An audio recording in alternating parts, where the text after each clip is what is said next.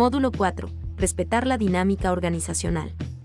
Hasta este punto hemos revisado la interacción de las estructuras, procesos, los sistemas de información, las relaciones humanas en el contexto de las organizaciones, y es lo que denominamos dinámica organizacional.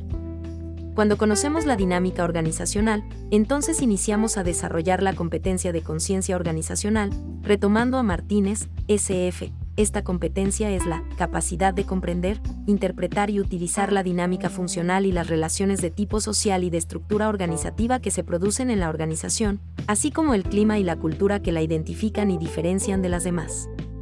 Identificar y prever la forma en que los nuevos acontecimientos o situaciones afectarán a las personas de la organización interés por la búsqueda del cambio, responder a el interpretarlo como una oportunidad de desarrollo.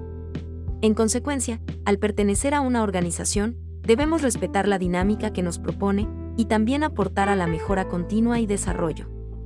Recordemos que, al formar parte de una organización, normalmente es debido a que nos permite cumplir metas y, por ende, ésta se encuentra alineado con nuestros objetivos personales y que dentro de la organización afianzaremos nuestras habilidades y adoptaremos otras, todas en función a la consecución de metas personales y barra diagonal o grupales.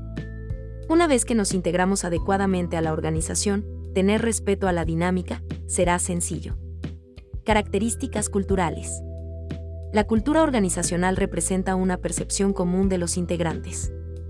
Esto se hizo explícito cuando definimos cultura como un sistema de significados compartidos. Por tanto, esperaríamos que individuos de diferentes orígenes o niveles distintos de la organización la describieran con palabras semejantes.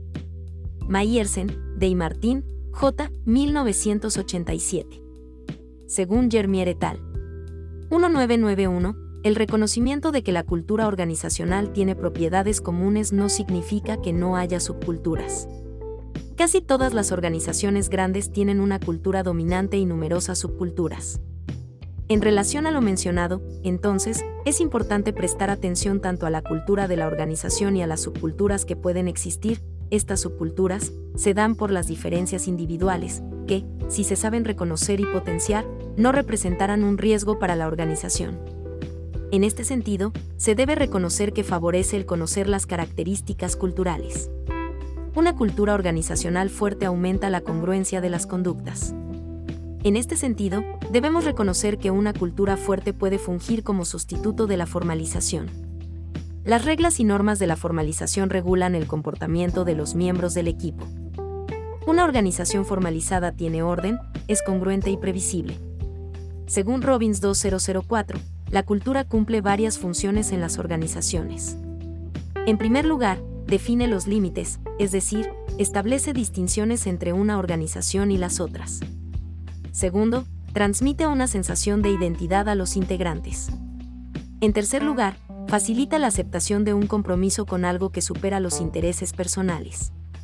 Cuarto, aumenta la estabilidad del sistema social.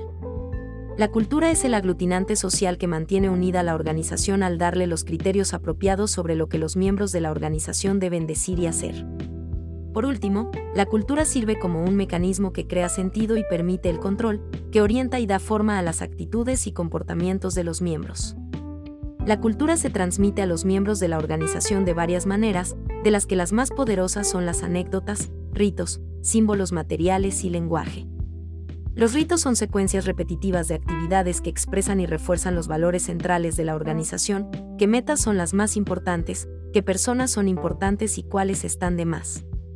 Los símbolos materiales comunican a los miembros quién es importante, el grado de igualdad que quiere la dirección y los comportamientos apropiados, como correr riesgos, ser conservador, autoritario, participativo, individualista, sociable.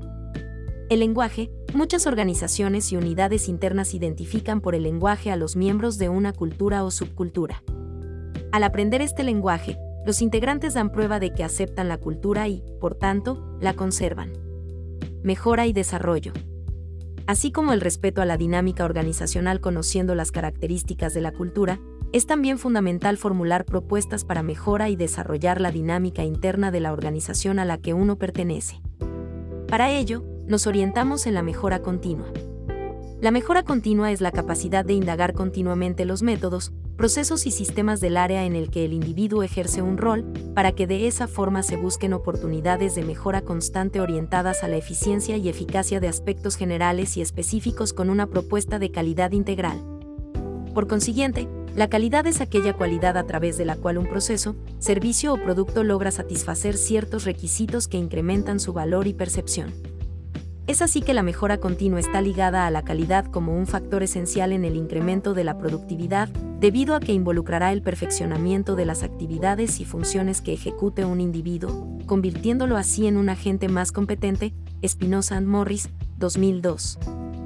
En efecto, para contribuir a la propuesta de calidad y mejoramiento, se debe consolidar la identificación de oportunidades y su aprovechamiento, debido a que de esa forma se permitirá un análisis benefactor para el desarrollo del individuo, consignando así recursos que estimularán su conocimiento, convirtiendo sus acciones en una propuesta funcional y efectiva. Naturalmente, el individuo requiere instituir cualidades de perfeccionamiento que sean ligadas a su desarrollo personal y al beneficio del lugar donde desarrolla sus funciones, alineándose a los contextos y poniendo en manifiesto planes de acción de manera progresiva, constante y rigurosa que promueva una gestión de actividades y formación eficiente y eficaz, donde el beneficio sea colectivo y pueda ser asumido como un agente innovador y gestor del cambio a través de la actualización continua. En este sentido, una propuesta de calidad en la mejora de la ejecución de funciones representa la capacidad de encontrar oportunidades y aprovecharlas a través del diseño de métodos innovadores de trabajo que busquen el perfeccionamiento y modernización de los recursos con los que se cuenta. De esta manera, la aceptación de esas oportunidades generará una fuente impulsora de propuestas gestoras e impulsoras del cambio. Respeto. El respeto es un concepto que hace referencia a la capacidad de valorar y honrar a otra persona, tanto sus palabras como sus acciones, aunque no aprobemos ni compartamos todo lo que haga. Sin embargo, en este caso el respeto está orientado a valorar y honrar a la organización a la que uno pertenece, respetando el tipo de relaciones y dinámicas que se dan al interior de mi organización.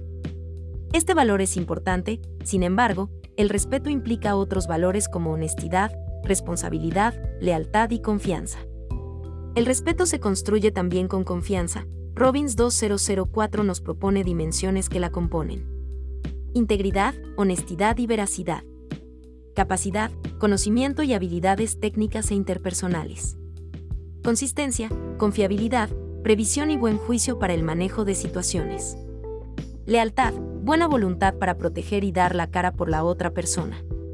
Apertura, buena voluntad para compartir libremente ideas e información. Podemos llegar a la conclusión, que asumir los valores de una organización en la que nos interesa estar es una responsabilidad individual. La práctica de los valores expresa el grado de compromiso que tenemos con la organización. La práctica de los valores requiere convicción. Todos sabemos que un trabajo bien hecho respaldado por valores es superior al que solo se hace por cumplir con una orden.